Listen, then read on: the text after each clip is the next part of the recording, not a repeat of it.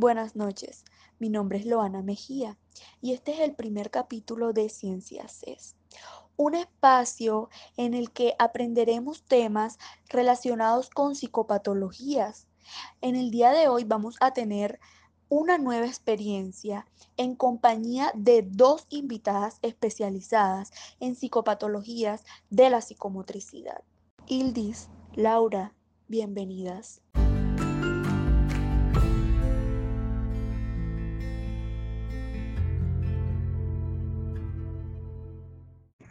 Gracias, Loana, por permitir este espacio en el que podremos conversar, compartir conocimientos y, claro, aclarar algunas dudas.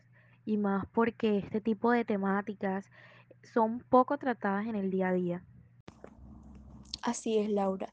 Eh, también es muy importante saber un poco más a fondo sobre temas como estos. Muchas gracias, Loana, por tu invitación. Bueno, en primer lugar, para colocarnos en contexto, en el capítulo del día de hoy hablaremos acerca de los diferentes trastornos de la psicomotricidad. Estos aparecen como conductas y actitudes básicas del paciente. También algunos de estos trastornos se manifiestan en relación con otros y por último, vamos a hablar de todos aquellos trastornos psicomotores que configuran grupos clínicos específicos. Ildis, eh, para comenzar, háblanos un poco sobre a qué hace referencia la psicopatología de la motricidad como tal. Ok, bueno, mira, la psicopatología y la psicomotricidad son estas alteraciones que se traducen en dificultades en el neurodesarrollo de nosotros. Esto afecta eh, a la adaptación perceptiva y motora de cada persona. Entre otras palabras, implica anomalías, déficit o alternaciones en el movimiento. Cuando hablamos sobre los trastornos psicomotores que aparecen como conductas y actitudes básicas del paciente, ¿qué nos podrían mencionar? Bueno, cuando hablamos de esto debemos entender que las alteraciones de la psicomotricidad pueden identificarse de dos maneras. Aquellas que aparecen como conductas básicas del paciente y las que se manifiestan en relación con los demás. Sin embargo, eh, actualmente incluimos algunos trastornos por estar frecuentemente en pacientes psicóticos, es decir, que es necesario tratarlos con psicofármacos. Entonces, eh, es muy importante hacer como un diagnóstico diferencial. Cuando nosotros hablamos de los trastornos que aparecen como conductas básicas del paciente, podemos encontrar eh, la inhibición psicomotriz, que consiste, por ejemplo, en esa incapacidad total o parcial de ejecutar a través de un movimiento, un deseo, un impulso, órdenes, eh, esos miedos o temores o alguna iniciativa. En este caso, el paciente, la persona que padece esta enfermedad, eh, nota esta dificultad y se esfuerza mucho por superarla. Sin embargo, hay una pobreza de movimientos y su expresividad facial eh, y corporal es poco variada, que ya esto correspondría a, otra, a otro trastorno como lo es eh, la hipomimia. Y habitualmente esta inhibición psicomotriz se da con lentificación del pensamiento. Sí, Laura, mira, eh, de hecho yo estuve en una conferencia hace poco en donde estaban hablando sobre la enfermedad de Parkinson y pues ahí se comentaba que la hipomimia se observaba en esta enfermedad. Eh, que era acompañada de una disminución del parpadeo y esta da origen a la expresión de facie de máscara. Eh, pues todo esto quiere decir que la cara permanece inmóvil, eh, sin expresión como tal, y que los ojos eh, permanecen fijos. Y además que la boca también permanece ligeramente abierta. Claro, Loana, son pacientes que al manifestar esta inexpresividad pueden mostrar indiferencia, una lejanía, apatía o una profunda tristeza. Ahora bien, si antes hablábamos de la inhibición psicomotora como esa incapacidad del movimiento, en la exaltación psicomotora ya encontramos eh, lo contrario, es decir, un aumento de la actividad motórica y expresiva. Es, está acompañado, por ejemplo, de una mayor eh, velocidad en los procesos del pensamiento y que ya el paciente se muestra que eh, no, no puede quedarse inmóvil, es un paciente que constantemente está haciendo algo o está hablando. Y por ejemplo, si hablamos de una agitación, encontramos que esta incluye esa exaltación psicomotriz, pero predomina una conducta impulsiva, es decir, que eh, hay una pérdida de coherencia o de sentido de los movimientos. Un ejemplo es que la persona se encuentra en un estado de extrema inquietud interna que lo que hace es que puede expresar o puede demostrar que está como a punto de explotar. Ahora, si hablamos, por ejemplo, de una posinepsia, y aquí vemos que eh, este es un trastorno que muestra una disminución de los movimientos corporales espontáneos, tales como los gestos, los cambios de postura. Eh, puede presentarse, por ejemplo, una tendencia a permanecer durante un largo tiempo la misma posición. Sin embargo, en el caso, por ejemplo, de la abstinesia, ya hay una ausencia total de estos movimientos expresivos faciales y corporales y por ejemplo, en el estupor, aquí ya hay una inhibición, o sea, esa inhibición ha llegado a su máximo grado. Es decir, que hay una incapacidad total de expresión y de ejecución de órdenes, deseos, temores e iniciativas. Sí, o sea, de hecho la expresión facial puede ser indiferente o denotar sufrimiento, eh, pesadumbre, eh, perplejidad o incluso angustia. En ocasiones también rechazan los alimentos e incluso el agua. Puede haber una incontinencia eh, de esfínteres y retención de orinas y heces. Claro, Gildis, exacto. Eso, a eso es lo que me refiero. Eh, otro trastorno particular es el de la fatiga y creo que en muchas ocasiones hemos escuchado este término y más que todo se refiere a esa disminución progresiva del rendimiento psicomotriz. Es decir, que a medida que transcurre, por ejemplo, en el caso de estar en una entrevista, eh, en el caso de estar con el paciente, podemos ver que aunque la persona haya iniciado con un estado de ánimo bastante activo, eh, al final esto va disminuyendo hasta que pierde totalmente ese ánimo. Por otra parte está la bizarrería, que esta ya es una conducta inadecuada del paciente bastante absurda, como habitualmente de carácter estratégico, que deja al examinador con esa sensación de extrañeza. Em, se puede presentar, por ejemplo, en los movimientos, en los gestos y en la vestimenta. Y esto es algo que eh, llama mucho la atención porque tienden a ser este tipo de personas que, por ejemplo, sobrecargan eh, la vestimenta o que usa una mala combinación o que mm, no utiliza la ropa apropiada para la ocasión, entonces suele verse como bastante exagerada y puede ser eh, bastante insinuante. Por otra parte, también encontramos las apraxias, que ya eh, este es un tema que, mm, que se ha visto bastante actualmente y aquí se ve como esa incapacidad de realizar actos previamente aprendidos. Y un ejemplo claro es esa incapacidad, por ejemplo, de recordar eh, o de mm, manejar eh, en una bicicleta. Bueno, dentro de este tipo de trastorno también es importante resaltar el desaseo personal ya que este es un trastorno de la psicomotricidad que por la perturbación de ese impulso del autocuidado surge una gran negligencia con la falta de conductas higiénicas, es decir, que la persona tiene un descuido totalmente sobre sí, eh, lo cual puede afectar, por ejemplo, eh, las relaciones sociales. Em, otros otras enfermedades como lo son los tics y los temblores suelen ser bastante confundidas, sin embargo, eh, son totalmente diferentes. Por ejemplo, en el caso de los TIC, son esos movimientos repetitivos independientes de la voluntad.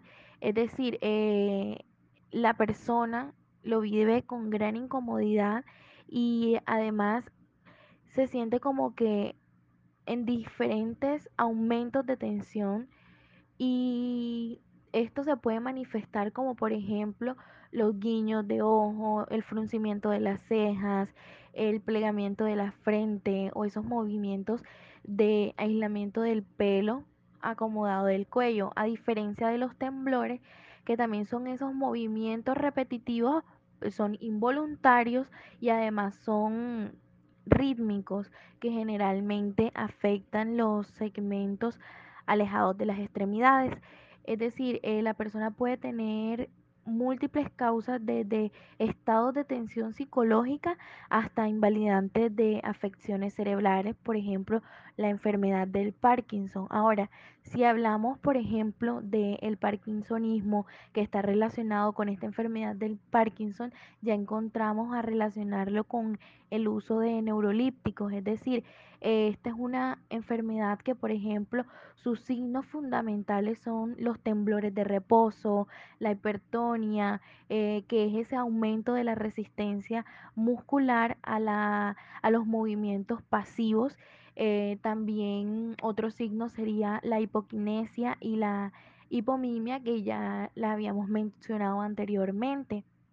Ahora bien, otro de estos trastornos eh, provocados por el tratamiento de neuroléptico está el boca de conejo, que se caracteriza por esos movimientos periorales de masticación rápida, similares a los realizados por los de los conejos, por lo tanto recibe este nombre y esos movimientos tienen como una frecuencia de, de ciclos. Eh, algunas personas que padecen esta enfermedad lo describen como un ligero temblor de labios eh, similar al del Parkinson y además eh, suele diferenciarse, por ejemplo, de una disquinesia tardía por la frecuencia que es mayor. Y además estos movimientos son más regulares, por decirlo así, y su tendencia no compromete la lengua.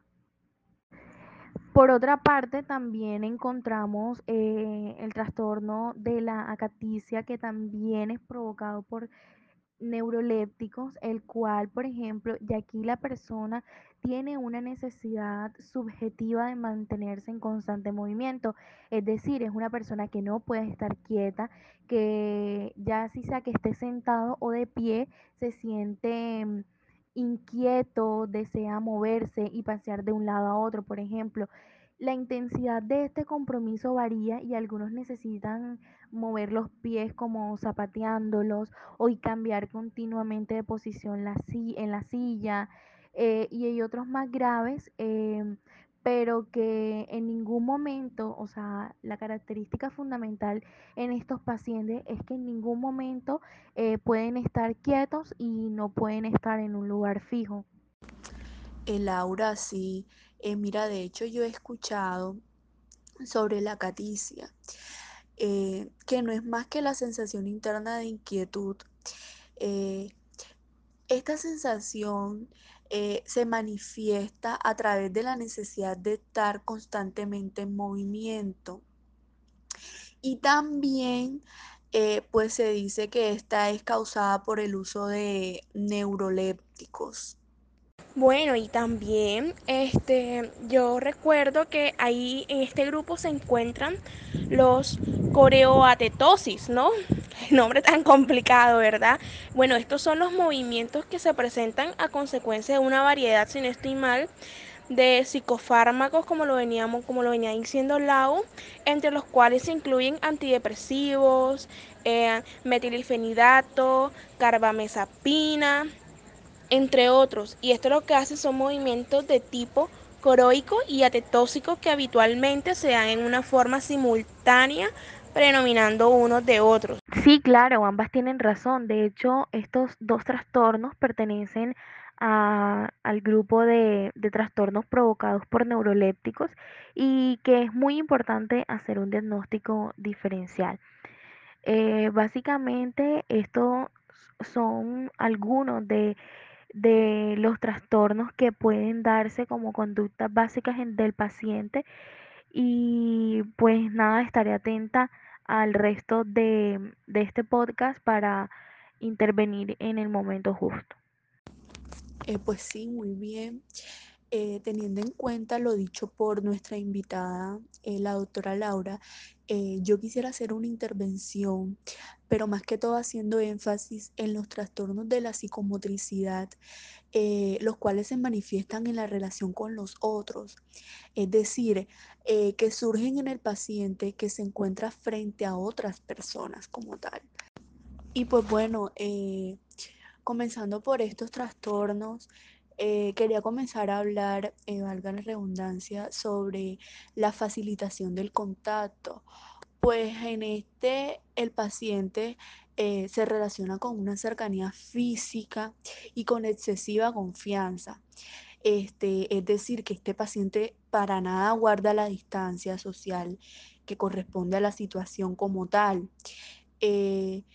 También eh, frente a personas o ambientes con los que se encuentra por primera vez el paciente, él hace comentarios fuera de lugar, eh, tutea, agrede o seduce a su vez. Eh, también da la impresión de que vive todo con una excesiva familiaridad. En este paciente podemos notar eso. Teniendo en cuenta eh, la facilitación del contacto, pues. Eh, viene otro que es la adhesividad, que acá nos dicen que en cuanto a su relación con los demás, el paciente tiende eh, a quedarse como pegado al otro. O sea, presenta dificultad de desprenderse del vínculo establecido. Eh, en este trastorno, el paciente no se retira cuando la entrevista ya finalizó. Este paciente siempre tiene otra cosa por decir. Eh, cuando la entrevista termina, el terapeuta eh, finaliza la entrevista como tal, el paciente continúa hablando. Tenemos otro trastorno que es la evitación del contacto, que es a la inversa de lo anterior. Es decir, aquí el paciente evita relacionarse con los demás. Y cuando lo logra, pues se le ve distante y lejano. Eh, a pesar de la solicitación de un contacto más estrecho eh, por parte del otro, el paciente no modifica su actitud. Es decir, que este paciente eh, no, no, no tiende a, a ser como que muy pegajoso, por decirlo así, o no se pega con los demás. Simplemente que este paciente es lo contrario, es decir, este paciente evita la relación con los demás, evita una conversación. Eh, luego sigue este trastorno que es el pseudocontacto. Eh, en este trastorno se, establece una relación con el paciente que a primera vista pudiera parecer adecuada y cercana. Eh, no se le nota para nada la dificultad. Este paciente coopera, responde a las preguntas e incluso toma la iniciativa por ratos. Eh, aquí no es donde se ve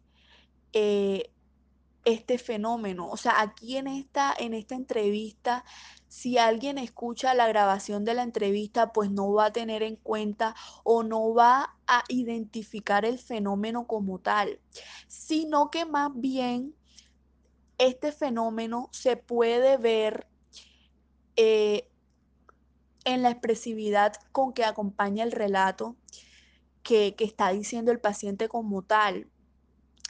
Eh, luego viene el negativismo, eh, es donde los pacientes se oponen a todo cambio o modificación en su estado. eh, evitan la aproximación, si se les habla se van a un rincón, si se les saluda no responden. Estos pacientes miran para otro lado en vez de, de mantener la mirada con la persona que le está hablando. En, casos más severos eh, se ponen rígidos cuando se les va a examinar, eh, pudiendo llegar al estupor negativista. Eh, este, este trastorno se divide en dos. Están los pasivos, los pasivos que dan la impresión de que no se inmutarán frente a los requerimientos del medio. Y están los activos que pareciera que están decididos a no cooperar, llegando mucho a emitir conductas en relación a lo solicitado o esperado como tal, pero que son todo lo contrario a lo demandado. Bueno, tenemos el oposicionismo, que es donde el paciente tiene también una actitud contraria a lo requerido o esperado. O sea, así igual como el, el, el trastorno anterior. Pero la diferencia del negativismo y este, y este trastorno que es el oposicionismo, eh, acá tenemos que es constante y perdurable y puede ser defendida con argumentaciones. Tenemos también este trastorno que es la obediencia automática o automatismo al mandato. Eh, este trastorno es un fenómeno inverso al negativismo, ya que en este, en este trastorno el paciente obedece con inmediatez y no necesita toma de decisiones, tampoco necesita reflexionar. Eh, tenemos la ecopraxia, que es donde el paciente produce diversas acciones que se ven afectuadas por otros. Eh, este, este, trastorno tampoco necesita reflexión ni decisión. Eh, en forma inmediata y automática eh, puede ser por medio de gestos o expresiones, también por movimientos o actos.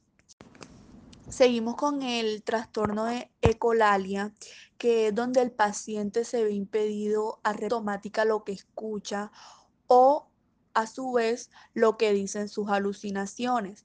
Tenemos el mutismo, que es el trastorno de la psicomotricidad. El paciente no habla sin que exista un compromiso neurológico que lo explique.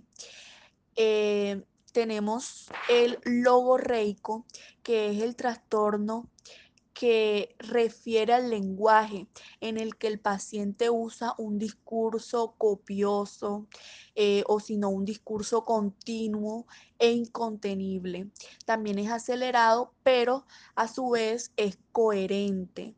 Eh, tenemos la mímica anticipatoria, que es donde el paciente realiza gestos o movimientos expresivos antes de poder emitir la idea que comunica a través de la palabra.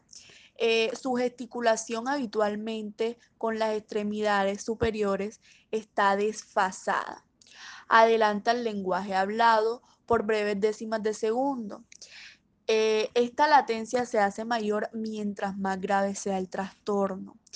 Eh, tenemos el trastorno de la conducta agresiva, que es donde el paciente se comporta comporta de una manera destructiva a nivel de sus actitudes eh, o verbalizaciones eh, o también eh, su accionar corporal. frente a su entorno como tal. Este trastorno se denomina heteroagresividad cuando está dirigida hacia el entorno y autoagresividad cuando es dirigida contra sí mismo. Y pues bueno, así finalizo mi categoría, o bueno, mi categoría no, disculpen, eh, pues la categoría de trastornos de la psicomotricidad que se manifiesta en la relación con los otros.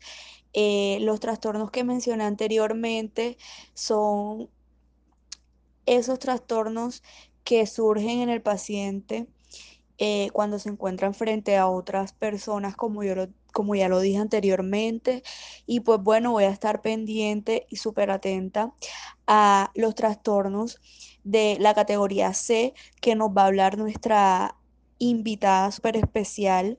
Y, y pues bueno, Ildis, ¿qué nos tienes para decir en el día de hoy sobre eh, estos trastornos? Buenas noches chicas, ¿cómo están? Bueno, para seguir explicando un poco más de este tipo de psicopatologías, procederé a explicar los trastornos de la psicomotricidad que configuran grupos clínicos específicos.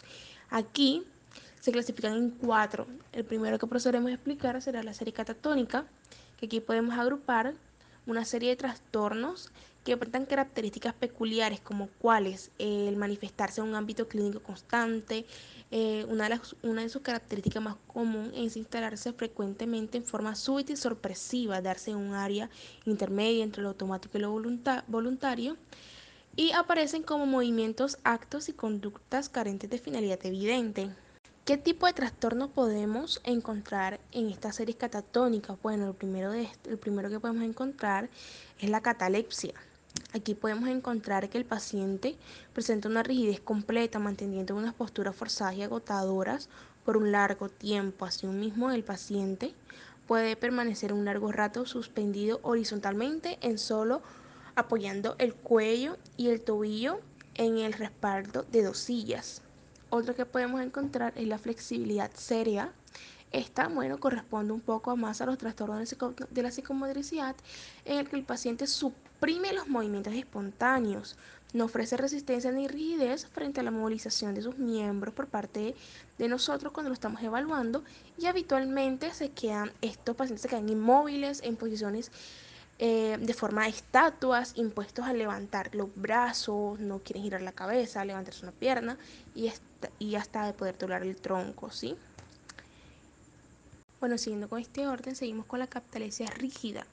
Aquí encontramos que el paciente presenta una rigidez completa en el cuerpo, eh, pudiendo mantener una postura forzada por un largo tiempo, como lo veníamos hablando, ya sea haciendo fuerza contraria con sus músculos o moviendo en bloques y también evita así modificar esta postura sumida desde un principio, ¿no? Eh, la captalepsia por sí sola también, este consiste en la pérdida total y súbita del tono muscular normal, debido a lo cual el paciente cae en un estado de colapso motriz con abstinencia, mutismo y caída desplomada al suelo, ¿ya? Eh, estos episodios son de corta duración, en el que el, al ser examinado el paciente está en una completa relajación, por lo que está desplomado, pero eh, el paciente cuando ya pasa este episodio, la persona puede recordar todo lo que pasó porque en este episodio él está lúcido, ¿no?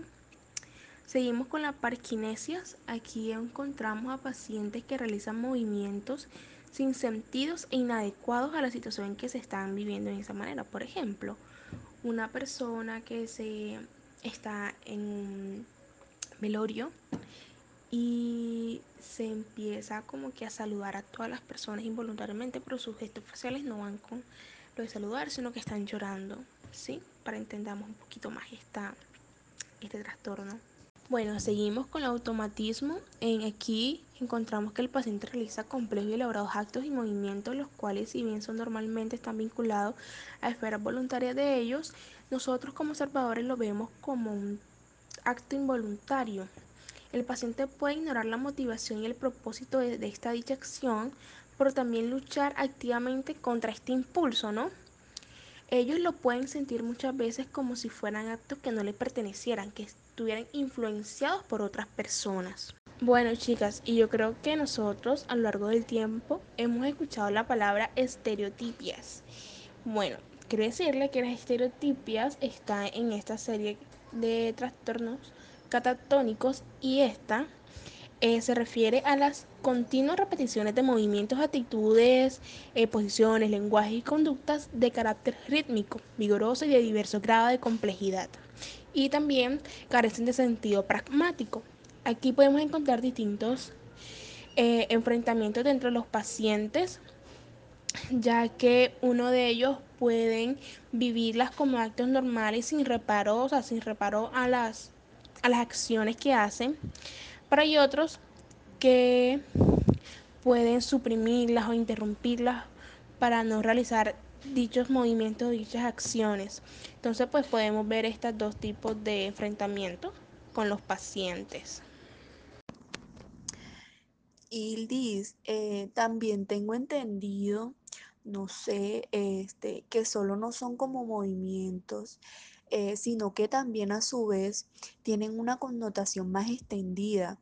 Eh, también podemos referirnos al hablar de pensamiento estereotipado o afectos estereotipados o delirios estereotipados e incluso a alucinaciones estereotipadas, ¿no? Sí, exacto, Loana, estás en lo correcto. Aquí lo que tenemos que tener en cuenta es que esto se fundamenta en lo repetitivo de este fenómeno, ¿ya? Podemos encontrar una diferencia con la preservación, que es que esta reside en lo que se repite en el pensamiento de la acción, que precedió inmediatamente a solicitar este dicho, dicho movimiento, ¿ya? Las estereotipias eh, se suelen modificar con el tiempo, lo cual a veces las hace un poco más extrañas y difíciles de reconocer y de tratar. Dentro de las estereotipias, aquí encontramos eh, las estereotipias cinéticas que comentaba Loana. Estas son las anteriores en las que se enfatiza el movimiento y que va desde algunas muy simples como resoplar, flotar, empujar, hasta otras más complejas que podemos observar que están en pacientes que están hospitalizados, donde estas personas hacen un completo ritual, eh, levantan los brazos, eh, se vuelven a hacer ruidos escandalosos, se incorporan, hacen movimientos giratorios en la cabeza, finalmente aplauden, vuelven y comienzan esta rutina nuevamente. ¿Sí?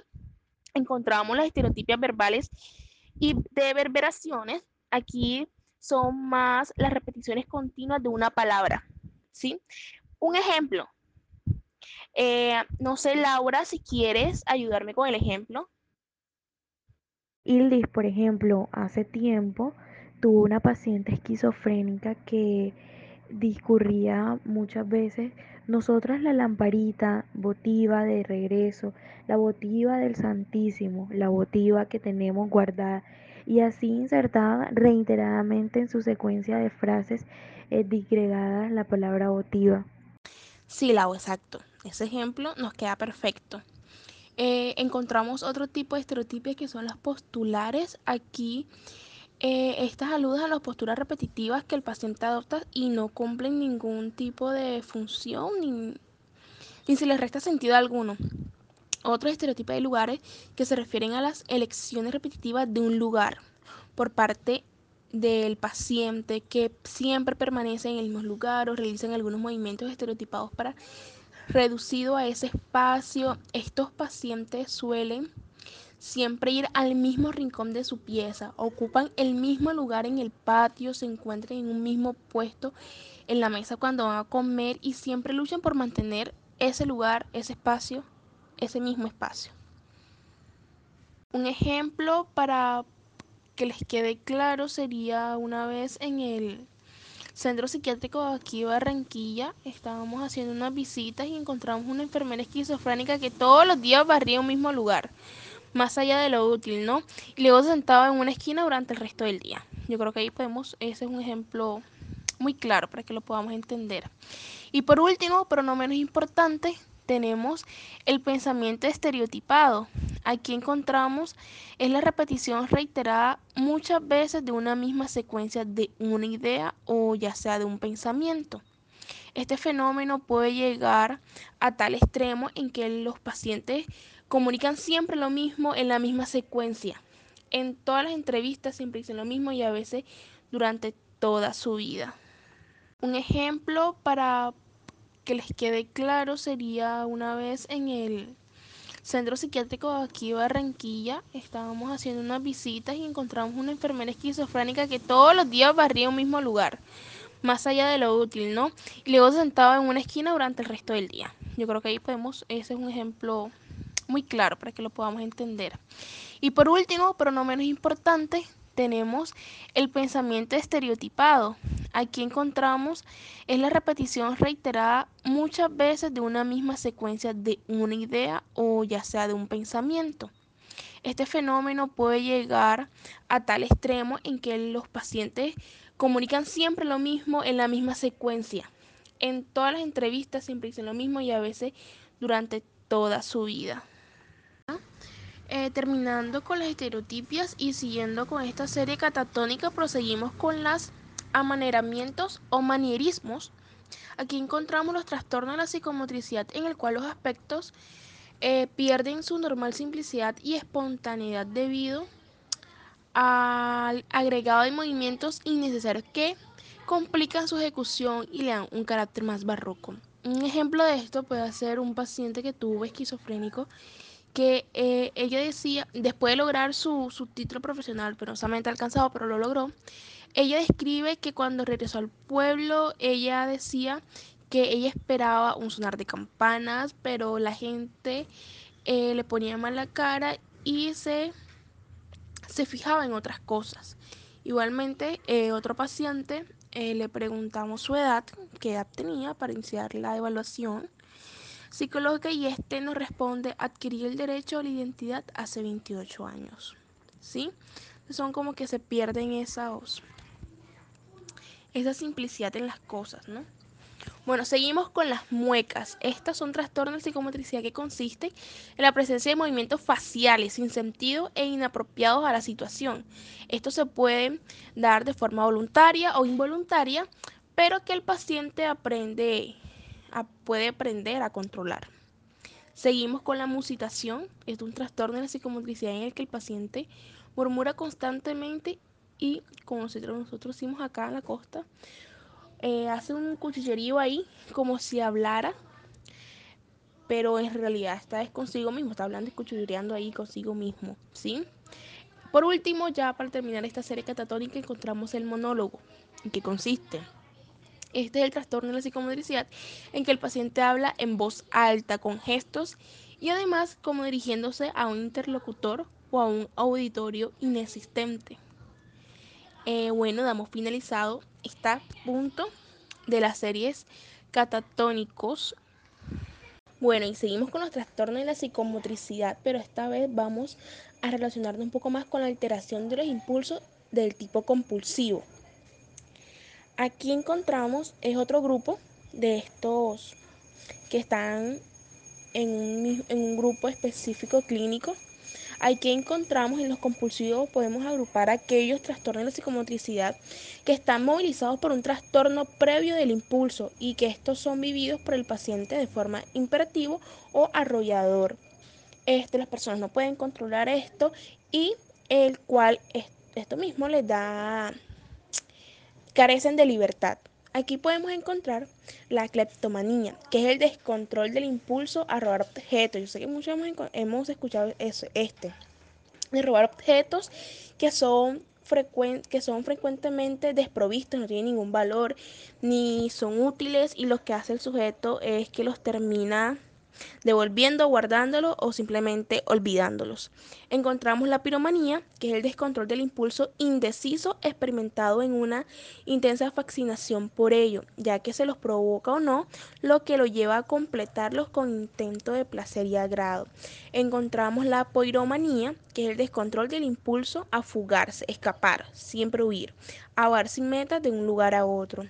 Eh, la dispomanía también hace parte de acá, y es el descontrol del impulso a beber que surge de un modo imprevisto e incontrolable.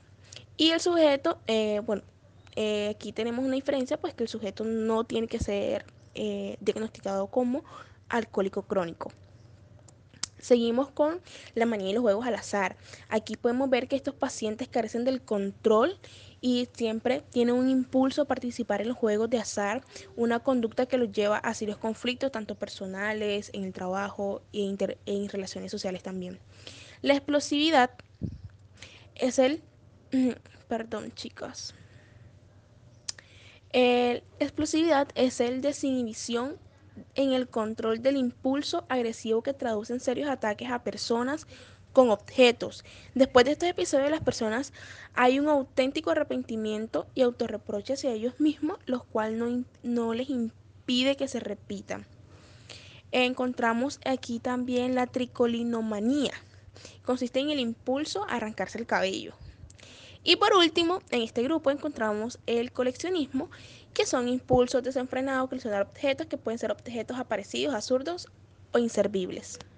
Bueno, como para ir como recapitulando, decíamos que en este grupo de trastornos en la psicomotricidad de grupos clínicos específicos encontramos las tónicas, lo que acabamos de, lo que acabamos de explicar son los del impulso y ahora veremos los trastornos del impulso pero sexual. Aquí encontramos las disfunciones sexuales. Estos son, estos les impiden al individuo realizar el coito de manera adecuada y disfrutar de este mismo. Estas disfunciones se pueden presentar en cualquier de los niveles de deseo, ya sea excitación y orgasmo. Eh, encontramos los trastornos del deseo sexual, que son persistentes en emisión del deseo sexual, eh, valga la redundancia, en una relación a su hábito previo, edad, sexo, salud e interacción afectiva con la misma pareja. La impotencia, que es el sujeto siente deseo y excitación sensual, sin embargo, no hay capacidad para alcanzar la erección o para mantenerla, lo que les impide realizar de manera satisfactoria el coito la eyaculación precoz, también eh, la, encontramos aquí, que esta es una vez lograda la erección, existe incapacidad de poder controlar esa eyaculación en la que se produce de una forma prematura, ya sea en los preliminares del acto sexual o al momento de la penetración o en los primeros movimientos coitales. La eyaculación retardada, es el que el sujeto no logra eyacular y mantiene una erección intacta. Eh, muchas veces estas personas pueden llegar al orgasmo con una masturbación posterior o hay otros que nunca lo pueden lograr. Encontramos la frigidez, que es equivalente a la difusión erética, pero en, la difusión erectiva del hombre, pero en la mujer que acá este, la mujer es incapaz de excitarse y de lubricarse y congestionarse con la estimulación sexual. Encontramos la disfunción orgásmica, que es donde el paciente siente excitación, sin embargo no logra llegar al orgasmo, perdón, o lo hace con mucha dificultad u ocasionalmente. Bueno, quiero preguntarle a ti, Loana, ¿qué has escuchado hablar de las parafilias? Sí, eh, tengo entendido que las parafilias eh, son desviaciones o, perversiones sexuales. Eh, estas se caracterizan por, o están caracterizadas, mejor dicho, por la persona, porque la persona requiere de fantasías, objetos o acciones que son extrañas o poco naturales y bizarras para lograr excitación sexual. Sí, Luana, efectivamente las parafilias son estas desviaciones sexuales, como tú nos decías, estas tienen un carácter compulsivo. La conducta parafílica es exclusiva o preferencial frente a otras alternativas más normales y en algunos casos provocan daño a sí mismo, los pacientes o hacia los demás. Su presencia es aislada y no dañina, es considerada pues normal. Tengo una lista de las más frecuentes está la satiriasis, que es excesivo deseo y necesidad de realizar el coito, pero en los hombres, en las mujeres vendría siendo la ninfomanía, que es exactamente lo mismo, excesivo deseo a realizar el coito. Eh, encontramos exactamente las parafilias, que son desviaciones sexuales caracterizadas por fantasías o conductas sexuales de naturaleza extraña o recurrentes. Y estas cuales no se logran la erección o el orgasmo. Sin estas no se puede llegar el, orar, orgasmo ni la, ni erección en, en el hombre. El fetichismo, que es una desviación sexual en la que el sujeto logra la excitación y el placer sexual sustituyendo a la pareja por un objeto inanimado, ya sea un zapato, generalmente puede ser alguna prenda de vestir también. Encontramos la zoofilia, que es la desviación sexual en el cual ya sea la fantasía o la realidad, eh, eh, con los animales usados para lograr la excitación sexual. La pedofilia, que sabemos que es condenada por la justicia, que es una desviación sexual en la cual la excitación sexual se logra a través de fantasías y contactos con niños. Eh, está el exhibicionismo, que es la visión sexual en la cual el hombre muestra sus genitales a una mujer en cualquier lugar de la calle. El boyerismo también lo encontramos, que es una visión sexual que se caracteriza por lograr que el individuo se excite mirando a otras personas ejerciendo el acto sexual, pero sin el ser visto. Encontramos el masoquismo, que es la desviación que se caracteriza por el individuo de lograr excitación sexual cuando eh, psicológicamente o físicamente está maltratándose a sí mismo o a su pareja. El sadismo eh, es la desviación sexual en la cual la, gratificación y la excitación sexual se logra al infligir dolor hacia la otra persona. Yo he escuchado del vampirismo, o qué me dices de la dendrofilia. Eh, sí, cariño, sí. Estas se encuentran ubicadas por Caponi en las parafilias menos frecuentes. el vampirismo es el erotismo provocado por la sangre, ¿sí? Por, ver una herida. Y la dendorfilia vendría siendo el erotismo hacia plantas, árboles y vegetales, eh. Aquí también podemos encontrar eh, la gerontofilia, que es la obtención de placer erótico con personas señales, eh, la necrofilia, que es el placer erótico con cadáveres, la clismafilia, eh, que es un erotismo con el uso de enemas, la urolacnia, erotismo con la manipulación de la orina, la cropofilia o la croprolacnia, es un erotismo con la manipulación de los heces, tal freteurismo que he buscado el orgasmo con desconocidos en aglomeraciones, la osmalnia, es un erotismo asociado a los olores nauseabundos, olores eh, fatales, eh, desagradables. La ofolacnia, perdón, la cleptolacnia es un placer erótico que se despierta con el hecho de robar. Está, también encontramos aquí, eh, si no la pirolacnia, que es el placer erótico asociado a los incendios. Y eh, esta, lista, esta lista Capone la, la finaliza con el pilionismo, que es una búsqueda de situación sexual con las estatuas. Bueno, y por último, para cerrar estos trastornos de la conducta sexual, encontramos la masturbación, que sabemos que es un acto normal en el desarrollo sexual del, del individuo, pero si esta persona la hace, o sea, puede tener su pareja, pero no quiere tener relaciones sexuales con ella, sino que, que prefiere masturbarse, aquí es donde encontramos lo normal. Bueno, ya para finalizar encontramos en este eh, trastorno de la psicomotricidad en grupos específicos clínicos encontramos los trastornos de la apetencia o disorexias. Aquí encontramos la anorexia, que es la pérdida del deseo alimentarse acompañando de una disminución de peso significativo. A raíz de la pérdida del apetito, eh, los pacientes comen menos de lo que se necesita para vivir, debi eh, debiendo echar mano a sus reservas tisulares. Y en este grupo solamente encontramos dos. El otro es la hiperfagia, que es el apetito exagerado, lo contrario a la anorexia que se acompaña de ingesta excesiva de alimentos y aumento de peso, llegando a la obesidad cuando el peso excede más del 20% de lo considerado como normal en las tablas de peso y altura. Se denomina también bulimia o episodios recurrentes de camilonas, que son, bueno, consumir rápidamente grandes cantidades de comidas, ¿no? Por un periodo de tiempo cortante, generalmente menor a dos horas. Bueno, entonces, para recapitular y cerrar, estos grupos, eh, estos trastornos de la psicomotricidad en grupos clínicos específicos se componen por cuatro, los cuales son eh, serie catatónicas, los de impulso, los trastornos sexuales y los trastornos de la abstencia y de orexias. Listo, muchas gracias Hildis.